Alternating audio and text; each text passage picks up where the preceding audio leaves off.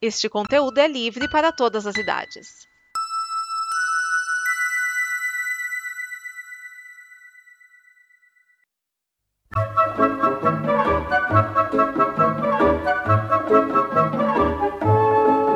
Olá! A Combo produz muitas coisas legais entre podcasts, vídeos, snippets, quadrinhos, séries e o programa que você vai ouvir agora. Para nos ajudar a manter e melhorar, contamos com a sua ajuda na campanha de apoio. Em apoia.se combo, você ajuda em reais. Em patreon.com combo, você ajuda em dólares. Pode lá conferir nossas metas e nossos sonhos. E vamos juntos ter o amanhã. Agora, fique com o programa.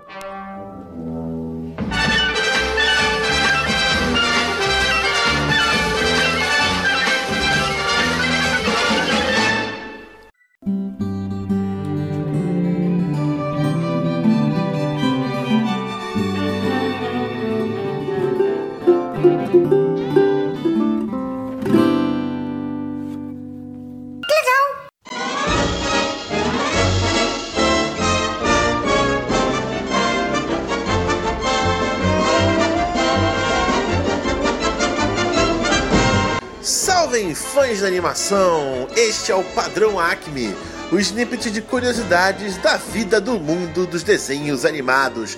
Eu sou Gabriel Cruz e neste dia 12 de outubro de 2019 vou aproveitar o tema do feriado de hoje para falar de um curto animado muito legal que eu assisti lá nos idos de 2008, no Animamundi. E é um curta do brasileiro Fernando Miller. Miller que hoje aos seus 48 anos de idade trabalha com animação uh, desde os anos 2000, já trabalhou em diversos estúdios, tanto de São Paulo, do Rio de Janeiro, estúdios de destaque. E em 2008 ele resolveu criar um curta-metragem, né, um curta autoral, tendo como mote principal uma referência inicialmente, né, ele pensando, vou fazer alguma coisa ligada a Tom e Jerry.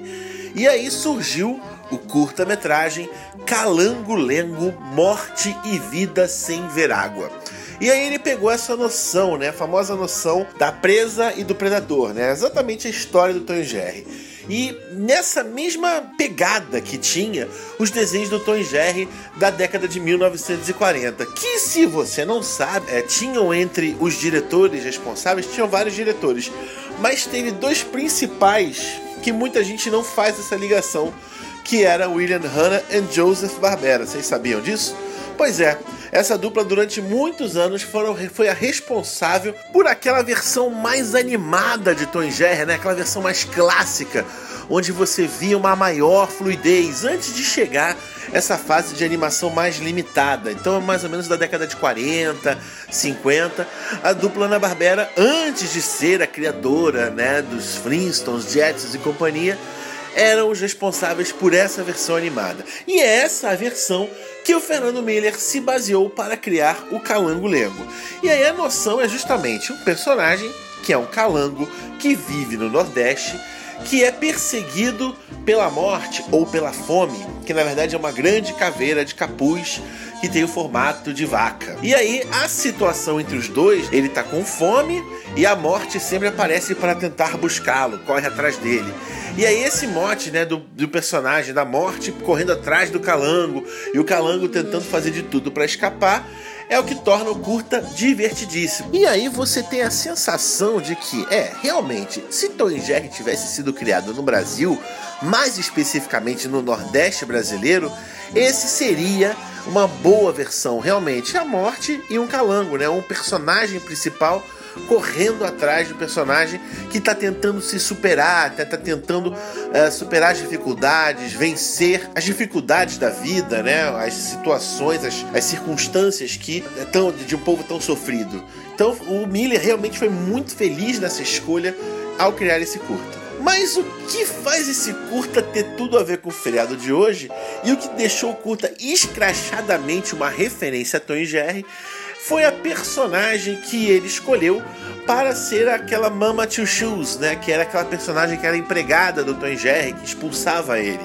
Né? Então ele fez uma referência e essa ficou muito escrachada. E se você não quer tomar nenhum spoiler, recomendo que antes de continuar aqui esse snippet, você pare e assista o curta, cujo link está no post original lá na página da Como Conteúdo.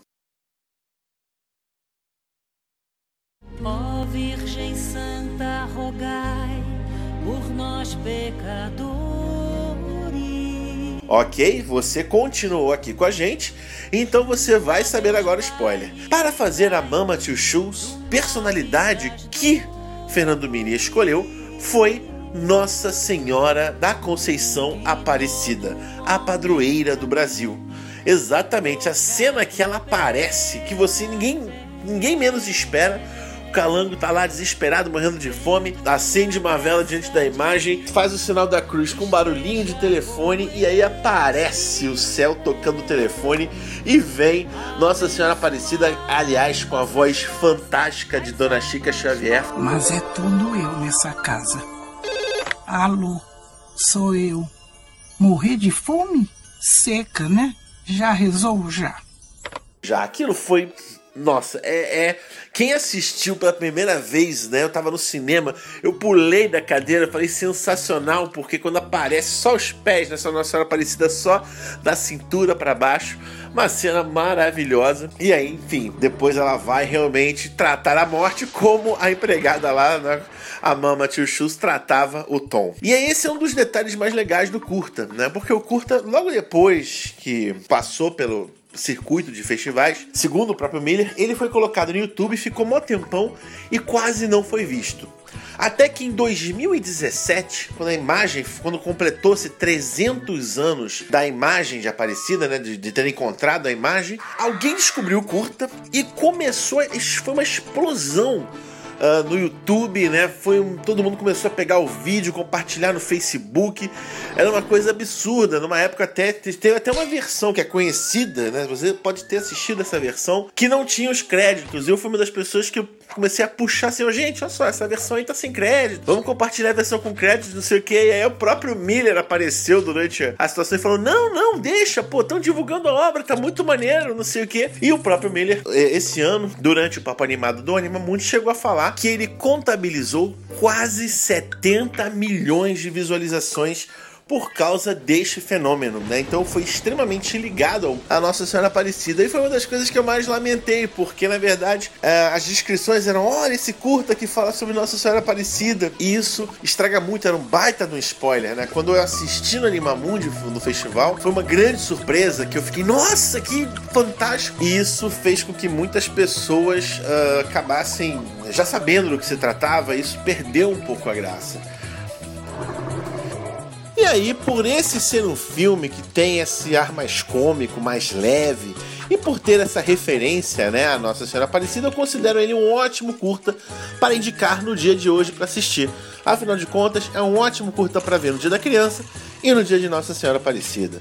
Um ótimo filme que faz não só uma homenagem ao clássico da animação, mas como também faz uma ótima referência, uma ótima homenagem à cultura brasileira. E é com isso que eu me despeço deste padrão Acme. O snippet é aqui produzido com todo carinho pela Combo Conteúdo. E também não deixe de nos visitar no blog Animação SA www.animaçãosa.com.br. Nós também estamos lá de volta com notícias do universo da animação, dando foco sempre, é claro, ao que está acontecendo no Brasil. E com isso eu me despeço desse programa.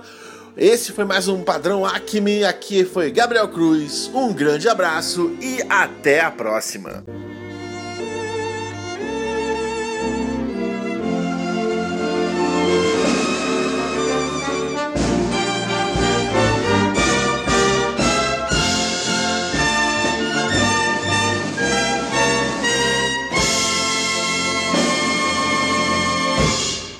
Esta é uma produção da Combo.